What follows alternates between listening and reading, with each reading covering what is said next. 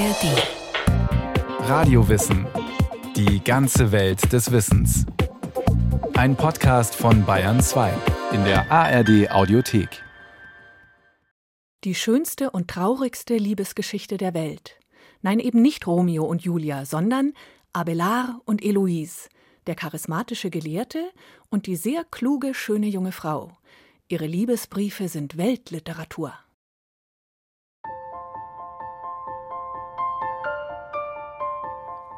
Am Anfang war der Kuss. Aber was für einer. Er gab den Auftakt zu einer legendären großen Liebe. Nun ist es leider die Art von großen Lieben, dass sie unglücklich enden. Zumindest werden sie nur dann berühmt. Unglück ist nun mal poetischer als Glück. Die Protagonisten außergewöhnlicher, kluger, schöner Mann, außergewöhnliche, kluge, schöne Frau, ein böser Onkel, drei grausame Mordgesellen. Und obwohl sie fast tausend Jahre alt ist, ist diese Geschichte heute noch so lebendig und anrührend, wie nur die Wahrheit sein kann. Pierre Abelard ist 38, der schönste Mann von Paris, charismatisch, erfolgreich, berühmt. Er ist Philosoph und Theologe, doch seine Haltung zu Ethik und Religion ist ganz anders als vorgeschrieben, denn er appelliert an die Vernunft. Der Glaubenssatz des heiligen Augustinus schrieb vor Credo ut intelligam. Ich glaube, um zu verstehen. Abelard kehrte den Spruch um. Nihil credendum, nisi prius intellectum. Nichts sei zu glauben, was man nicht zuvor verstanden habe. Eine ungeheuerliche, eine ketzerische Anmaßung. Anstatt bedingungslosen Gehorsams fordert Abelard zu eigenständigem Denken auf. Abelard wird zum Anführer der jungen Rebellen des Denkens und zum Staatsfeind Nummer eins der Konservativen. Bereits nach kurzer Lehrzeit unterrichtet er selbst und hat an der Domschule von Paris bald den größten Zustrom an Studenten. Was zur Folge hat, dass auch das Maß des Hasses gegen ihn wächst. Immer wieder kehrt im Leben des Pierre Abelard dasselbe Muster zurück. Er besiegt seine Lehrer und Widersacher durch Scharfsinn, wird dafür verteufelt, angeklagt, verurteilt. Und zieht die Studenten magisch an, begeistert sie.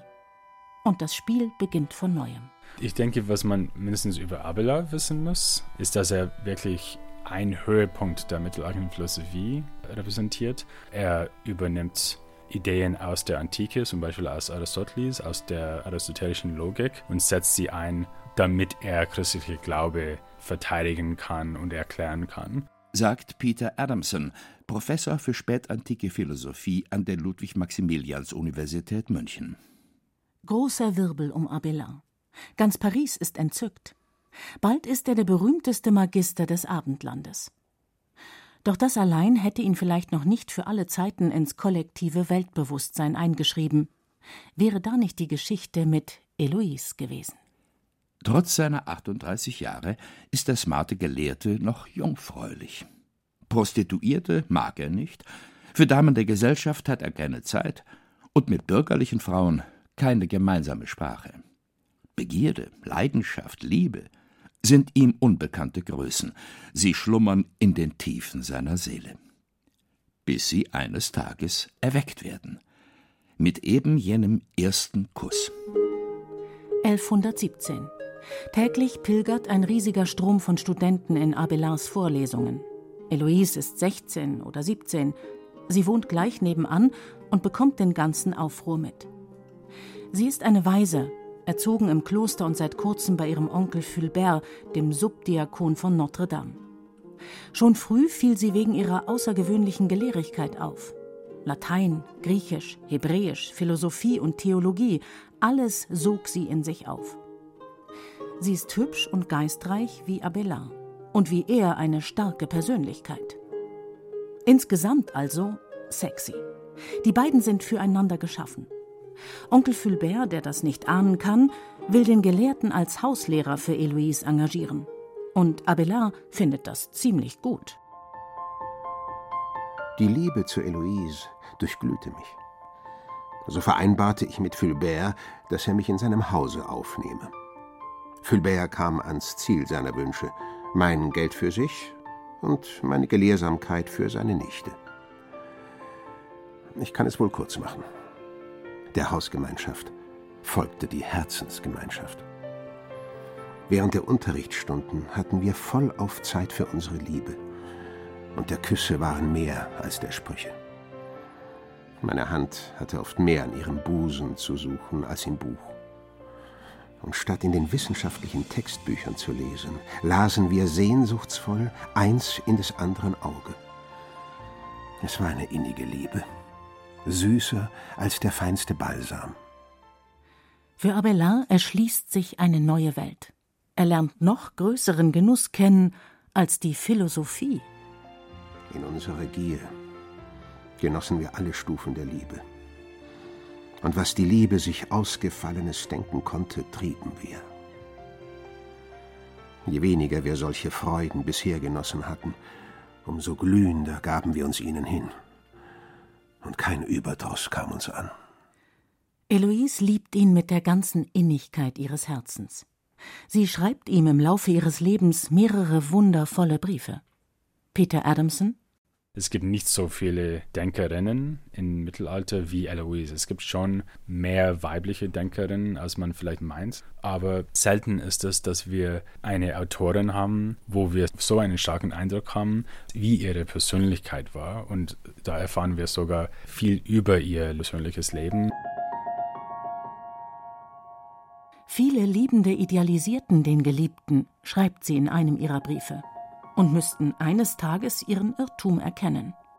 Was aber anderen der Irrtum, verschaffte mir die offenkundige Wahrheit. Was die anderen von ihrem Mann nur meinen, das wusste ich, das wusste die Welt. Die Wahrheit meiner Liebe zu dir gründete in ihrer Irrtumslosigkeit.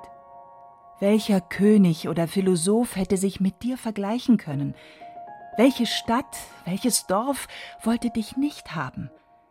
Alle Frauen, verheiratet oder nicht, wollten dich sehen, wenn du öffentlich auftratst, und sie reckten den Hals, wenn du abtratest. Alle verzehrten sich nach dir in leidenschaftlicher Gier, wenn du fern warst, und ihr Blut ging schneller, warst du zugegen. Welche Königin oder Fürstin neidete mir nicht meine Wonne und mein Bett? Und die Straßen hallen wieder von Liedern mit Eloise Namen. Liebende im Liebesrausch. Onkel Fulbert glaubt lange Zeit nicht an das Gerede über eine Affäre der beiden. Da stellt Eloise eines Tages, voller Freude, wie sie schreibt, fest, dass sie schwanger ist. Abelard bringt sie in einer Nacht- und Nebelaktion zu seiner Schwester in die Bretagne, denn Onkel Fulbert tobt, wie erwartet. Beruhigt sich aber, als Abelard ihm verspricht, Eloise zu heiraten. Nur möge der Onkel die Sache bitte diskret behandeln, seiner Karriere zuliebe. Abelard ist kein Priester und nicht dem Zölibat verpflichtet, dennoch gilt der Ehestand für eine theologische Laufbahn als hinderlich. Onkel Fulbert verspricht alles. Doch da kommt Widerstand von unerwarteter Seite. Eloise will nicht. Sie sorgt sich um Abelards Karriere, will auch eigentlich lieber Geliebte bleiben. In gelehrten Worten erläutert sie die Vorzüge der Ehelosigkeit. Ein Philosoph sollte seine Kraft und Zeit nicht an eine Ehe verschwenden. Was sei schon die Ehe? fragt sie mit rhetorischer Bravour. Nichts, lediglich der Stand des gesellschaftlich anerkannten Geschlechtsverkehrs. Zugleich verteidigt sie auch die Rechte der Frauen auf Eigenständigkeit. Die sollte nicht von Vätern oder Männern abhängen. Und das zu Beginn des 12. Jahrhunderts. Bravo, Eloise. Ihr Sohn kommt zur Welt, Astrolabius, der Sternengreifer. Er bleibt Abelards Schwester anvertraut, schlägt später selbst eine geistliche Laufbahn ein, kommt aber im Leben der beiden Liebenden nicht mehr vor. Im Mittelalter nichts Außergewöhnliches. Nach der Entbindung fährt Eloise nach Paris. Sie muss sich letztlich beugen, die Hochzeit findet im kleinsten Familienkreis statt. Onkel Fulbert ist befriedigt. Die frisch Vermählten kehren jeder in seine eigene Behausung zurück. Happy End? Still und leise? Leider nein. Die Katastrophe kommt noch.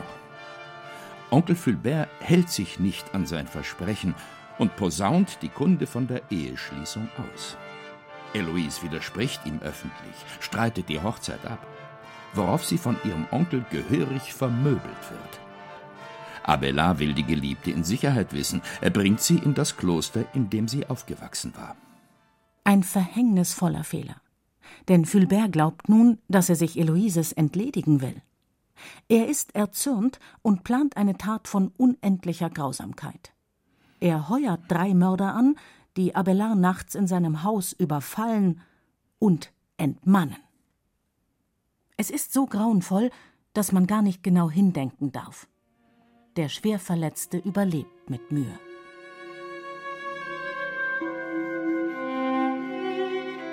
Welche Scham ergriff mich. Welcher Kummer über Eloises Pein peinigte mich. Welche verzweifelte Wehmut erfüllte sie über meinen Kummer. Die Trennung unserer Körper verschmolz unsere Seelen. Und die Liebe, der die Möglichkeit entzogen war, flammte grenzenlos auf.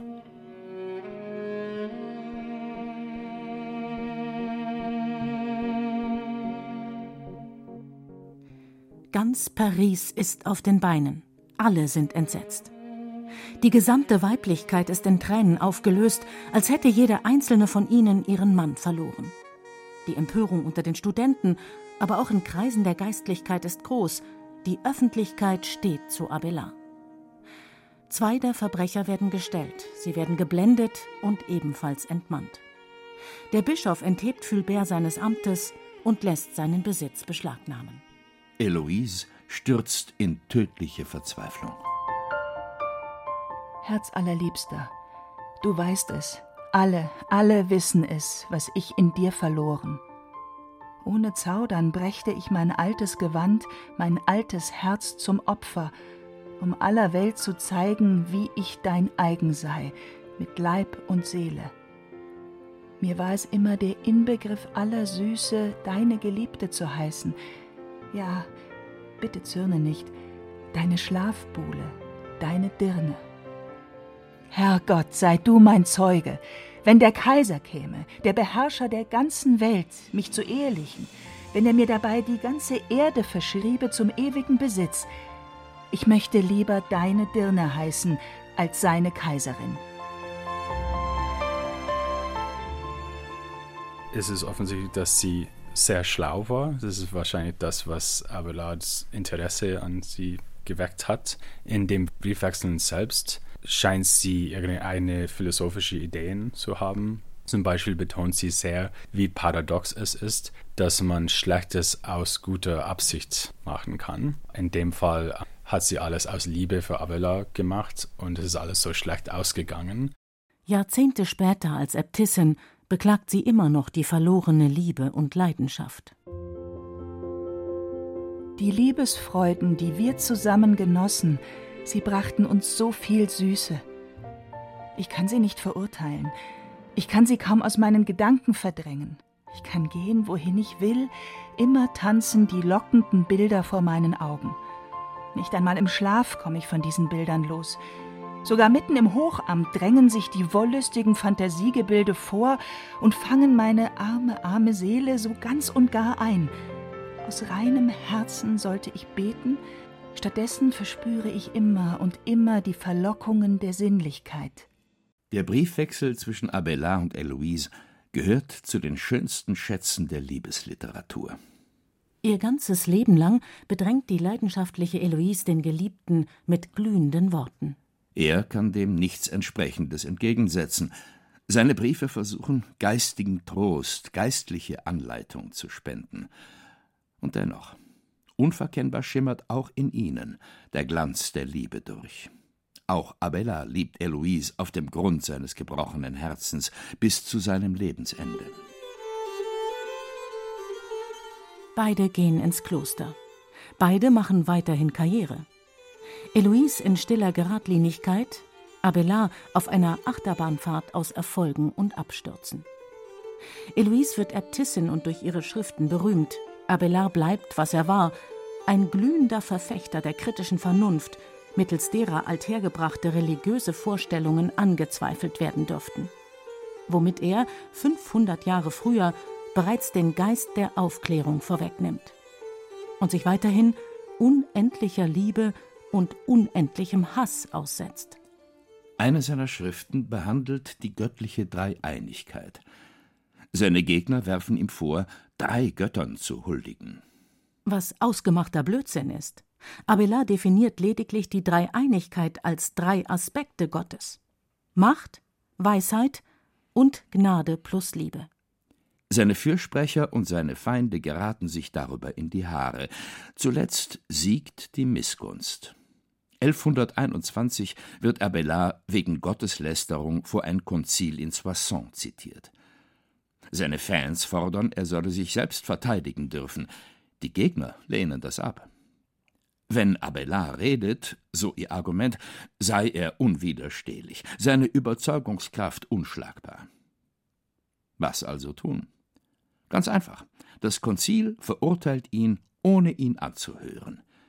Mit eigenen Händen muss er seine Schrift ins Feuer werfen.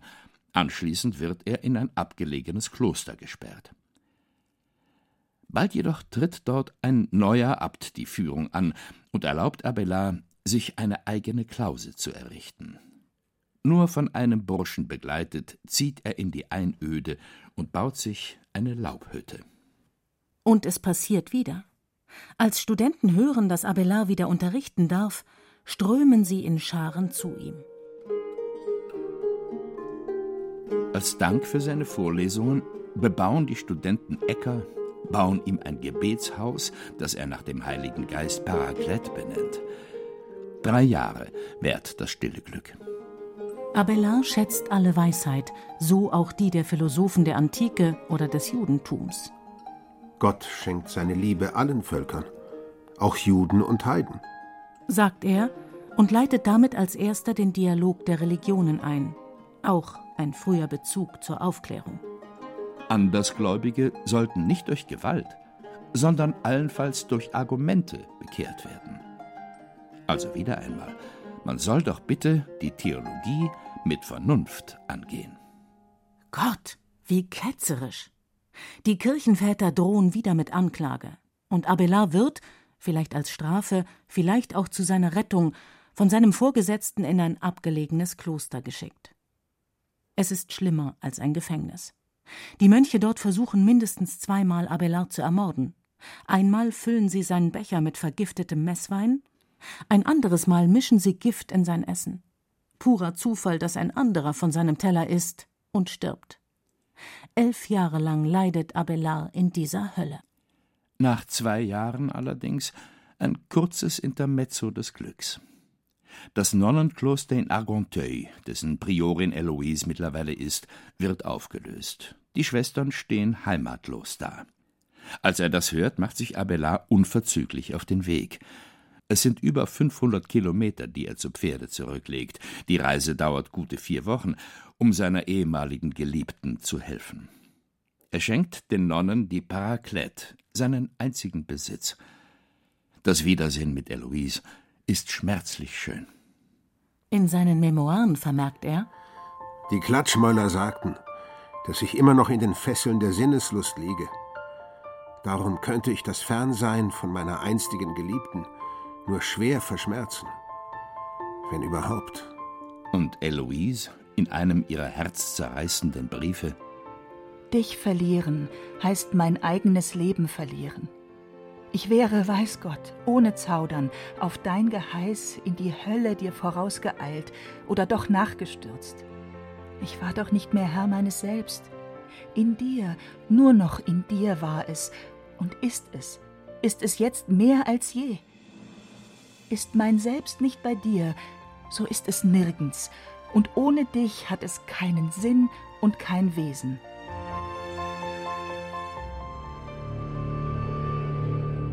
Der nächste Absturz des Pierre Abelard folgt schon bald. Sein Postulat, alle Dogmen der Religion müssten einer vernunftmäßigen Erklärung zugänglich sein, bringt ihm wieder eine Anklage ein. Sein Widersacher, der eifrige Wachhund des Klerus, Bernard von Clairvaux, nimmt die Jagd auf den Rebellen auf. Religion und kritische Vernunft? Ha! Ketzerei! Gottlosigkeit! Abelard bittet diesmal selbst um ein Konzil, um sich zu verteidigen. Der Erzbischof von Sens ist dazu bereit und lädt auch Bernard zur Disputation ein. Doch der lehnt ab. Er wagt es nicht. Gegen Abelard fühle er sich wie ein reines Kind, sagt er. Stattdessen stachelt er andere Kirchenfürsten an, Abelard zu vernichten. 1140 wird das Konzil von Sens einberufen. Eine Riesenshow. Der König rückt mit dem gesamten Hofstaat heran. Alle Größen der Geistlichkeit kommen, Prunk, Aufruhr. Abelard, mutig und kämpferisch wie eh und je, geißelt den Klerus. Die Unmoral der Priester, den Ablasshandel, die Lügen um falsche Wunder. Da er weiß, dass er keine Chance hat, verkündet er sogleich, dass er sich nur dem Richtspruch des Papstes unterwerfen werde und verlässt die Stadt. Die verblüffte Geistlichkeit bleibt ratlos zurück. Doch da der scharfsinnige Angeklagte nicht mehr da ist, wagt es Bernard nun, gegen ihn zu sprechen und erreicht die Verurteilung. Abelard schafft es nicht mehr zum Papst. Gebrochen, krank und verarmt muss er in Cluny einkehren, um sich zu erholen. Und während er dort ist, bestätigt Papst Innozenz II. das Urteil von Sens. Abelard wird verbannt und zu ewigem Schweigen verdammt. Endlich. Der Rebell, der Freidenker, der Revolutionär ist erledigt. Als der Abt von Cluny, der freundliche Petrus Venerabilis, sieht, wie sich Abelards Zustand verschlechtert, schickt er ihn zur Erholung nach Chalon.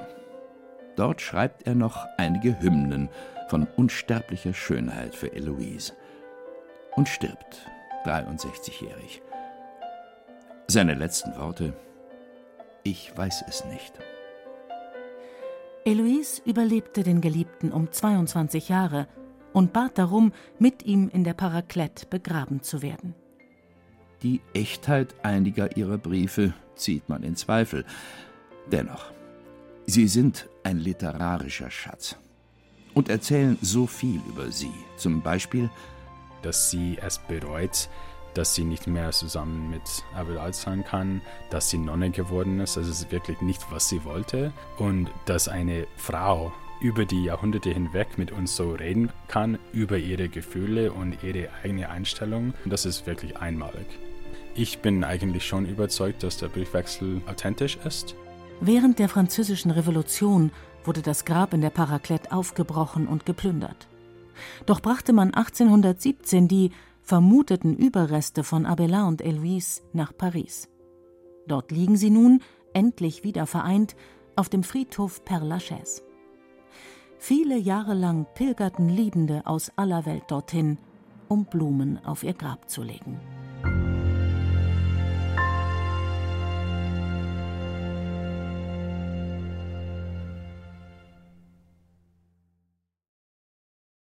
Sie hörten Abelard und Eloise Weisheit, Liebe, Absturz von Katalin Fischer. Es sprachen Katja Amberger, Christoph Jablonka, Martin Umbach und Hemmer Michel. Technik Birgit Vetter. Redaktion und Regie Petra Herrmann. Eine Sendung von Radio Wissen.